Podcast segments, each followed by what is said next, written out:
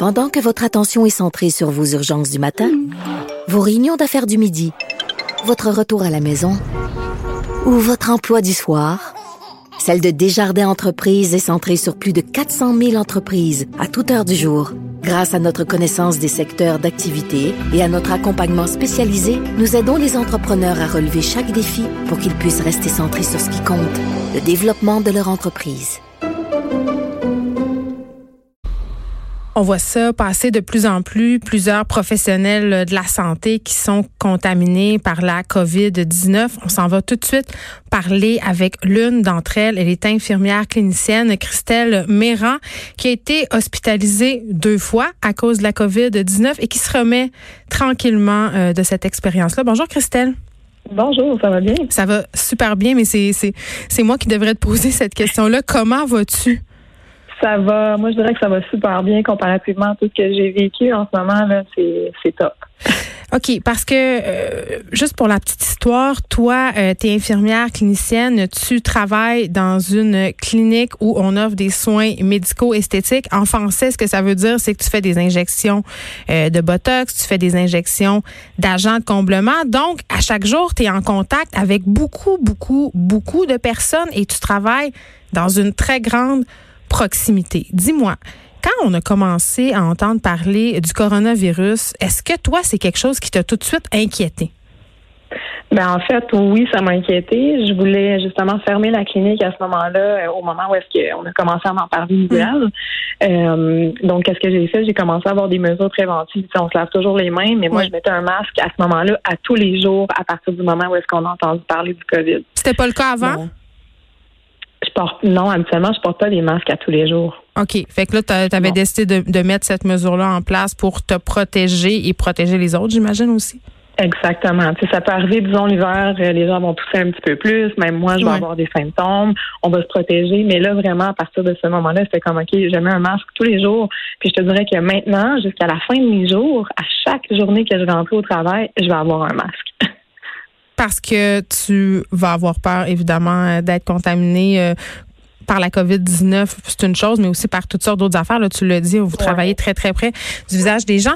Quand, euh, bon, quand on a commencé à avoir des cas plus sérieusement ici et que là, on a commencé à fermer des commerces et tout ça, euh, je, voyais passer sur ta page Instagram des conseils où tu disais aux gens, si vous avez des symptômes, si vous toussez, si vous avez fait de la fièvre, si vous avez été en voyage, s'il vous plaît, ne vous présentez pas à la clinique pour recevoir vos injections. Est-ce que tu as l'impression que la majorité de ta clientèle respectait cette consigne est-ce que tu as l'impression aussi qu'il y a des gens peut-être qui ont un peu menti pour avoir euh, leurs injections? Ben, c'est sûr qu'il y a toujours 90% des clients qui vont respecter et qui vont euh, faire attention aux mesures. Mais il y a toujours un 10% des gens qui veulent absolument avoir leur traitement, puis que peu importe la condition, ça leur est égal. Donc, sans nécessairement parler contre mes clientes, parce que je sais que tout le monde a aidé à la situation, il y en a certaines qui revenaient de voyage parce que je le voyais sur les pages euh, qui étaient dans le sud et qui sont quand même venues à leur traitement. Mais à ce moment-là, c'était pas quelque chose nécessairement qu'on parlait.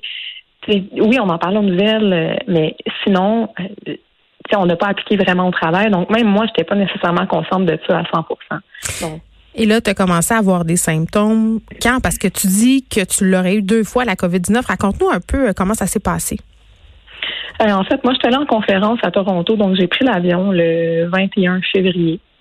Et je me sentais vraiment fatiguée. Il y avait quelque chose dans mon corps qui n'était pas comme d'habitude. Euh, je faisais un peu de fièvre, j'avais des plaques rouges sur le corps. Je suis même partie après la conférence, avant la conférence en fait. J'ai même pas, j'ai même pas été présente pendant toute la journée parce que je me sentais pas bien. Donc à ce moment-là, je sais qu'il y avait quelque chose. Puis cinq jours après que je suis revenue de la conférence, j'ai commencé à avoir vraiment des pics de fièvre à 39,5, 40. Euh, j'étais pliée en petites boules par terre. mon chum voulait m'apporter à l'hôpital. Mais c'est à ce moment-là, moi, je pense que j'ai contracté le virus. Donc, possiblement d'une cliente qui était là la semaine avant.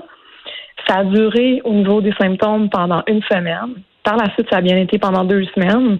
Puis j'ai recommencé à avoir des symptômes, euh, encore là, des pics de fièvre, des douleurs, des nausées, des vomissements. Bref, on va toutes les passer. Hmm. ça a été vraiment l'enfer deux semaines après euh, cette première euh, tournée de, symptômes.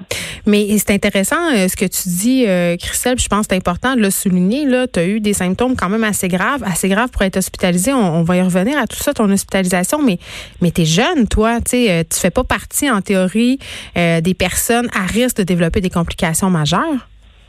Non, exactement. J'ai 35 ans, euh, je suis en bonne santé, je suis quelqu'un d'actif physiquement, euh, mais ça m'a vraiment fait comme un plein fouet. Donc, je pense pas nécessairement qu'il faut se fier à l'âge. Oui, les personnes âgées sont plus à risque, mais en ce moment, au Québec, il n'y a pas si longtemps, on annonçait que c'était des gens entre 30 et 40 ans qui étaient affectés par le coronavirus, mm. qui étaient positifs.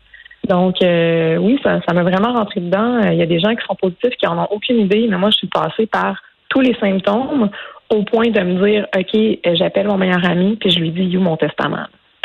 Tu as eu peur de mourir? J'ai eu peur de mourir. Quand tu étais à l'hôpital? Euh, en fait, oui, quand j'étais hospitalisée, pas la première fois. La première fois, en fait, je pensais que j'avais des symptômes d'arthrite parce que je fais de l'arthrite aussi, euh, qui sont quand même assez douloureux, mais j'avais vraiment des grosses douleurs articulaires dans les os, mais plus que d'habitude. Puis cette fois-là, je me suis dit, OK, je suis prise en charge, j'ai le COVID, c'est correct, on va passer par-dessus. Mais j'ai été hospitalisée une deuxième fois, deux jours plus tard, où est-ce que là, je me disais, OK, j'y passe, euh, symptômes respiratoires, me lever du lit pour me rendre à la salle de bain, il fallait que j'aille de l'aide, puis mon cœur se mettait à battre à 150 BPM. Dans le fond, c'est très, très, très rapide. Et je toi, tu es infirmière, là, donc tu comprends tout ce qui t'arrive. Ben oui, exactement. Je connais tous les symptômes. J'ai pas besoin d'aller là sur Internet là, pour comprendre qu'est-ce que c'est. Je le sais, qu'est-ce qui se passe. Je le sais que ça va pas bien. Puis tu as eu peur? J'ai eu très peur. Oui, très, très peur. À partir de quand tu as commencé à te sentir mieux puis tu as pu sortir de l'hôpital? Parce que tu es resté euh, là combien de temps? En fait, je suis restée la première fois 48 heures, puis la deuxième mm. fois, on m'a gardé seulement 24 heures. Mais euh, c'est parce que j'avais besoin d'hydratation. J'étais complètement déshydratée parce que je mangeais plus. J'ai pas mangé quasiment pendant 14 jours parce que tout ce que je mangeais, ça ressortait. Ça fait partie des symptômes. Euh, donc la deuxième fois, en fait, c'est juste parce que mon corps était tellement faible que tous les organes, toutes les, tout ce qui doit fonctionner habituellement, normalement, ne fonctionnait plus. Donc, euh, j'ai commencé à bien me sentir vraiment, ça fait deux jours. Donc, au jour 16, euh, après avoir été testée positive.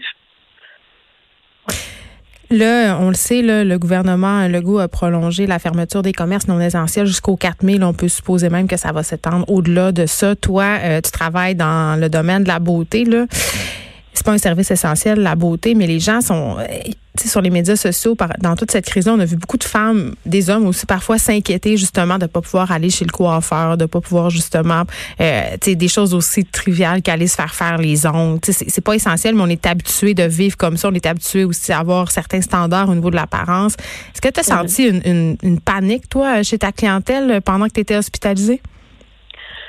Euh, ben, c'est sûr et certain, comme je disais tantôt, il y a toujours une majorité de clients qui comprend et qui suivent, mais oui, il y a certaines clientes qui se sont mis à paniquer. Je peux les comprendre parce qu'il y a une continuité, une continuité de, soins qui se fait, dans le sens où est-ce qu'une cliente peut avoir fait deux traitements, puis là, le troisième traitement qui se faisait un mois plus tard ne peut pas se faire présentement. Hmm. Donc, en réalité, elle perd un petit peu le résultat de qu'est-ce qu'on a commencé.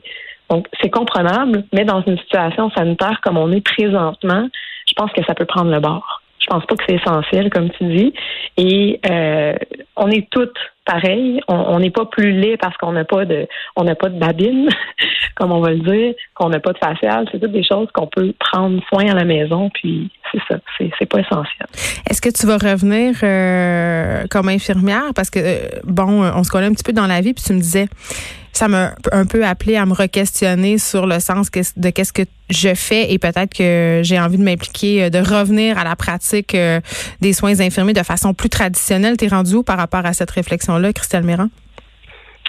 Euh, en fait, en ce moment, je te dirais que nous, de notre côté, étant donné que les médecins doivent aider à être au, front en ce moment, pour les infirmières, on risque de prolonger l'ouverture, dans le fond, de la clinique. moi, je pense que ça va être en juillet ou août ça sera pas avant ça, parce qu'en ce moment, la situation va pas bien. Donc, c'est sûr et certain que je veux aider, je veux aller au front euh, en voyant qu'est-ce que ça va donner en tous les jours. Mais peut-être que je vais donner quelques jours par mois, justement, pour aller au public, pour aller aider. Puis, quand même, continuer mes soins en esthétique parce que c'est une passion pour moi.